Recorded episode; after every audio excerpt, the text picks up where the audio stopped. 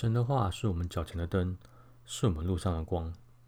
听众朋友平安，欢迎收听三分福音，用三分钟聆听天堂的声音。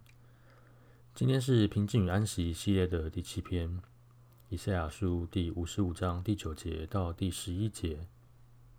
正如天高过地，我的道路也高过你们的道路，我的意念也高过你们的意念。雨水从天上降下。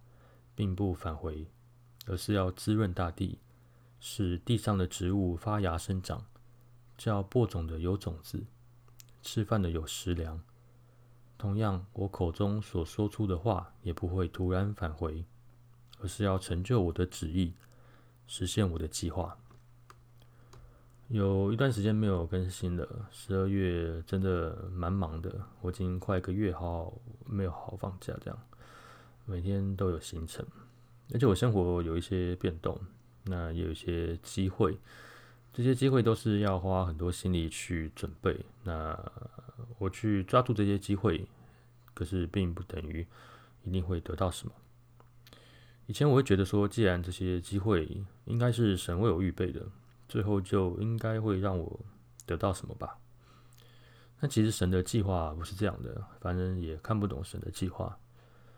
有一位艺术家叫高更，他说：“直线属于人类，曲线属于上帝。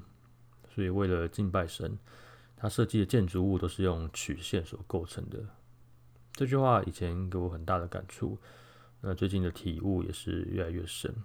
我们人类的思考往往是都是直线，一加一等于二。嗯，但是上帝看得更远。有时候他会让我们去经历一些什么，而不是得到什么。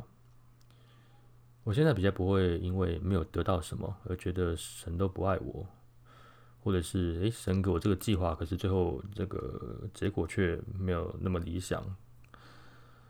所以有时候会去沉淀，去默想神给我经历的这些。我觉得这是一种平安的恩赐吧，也是战胜仇敌的冠冕。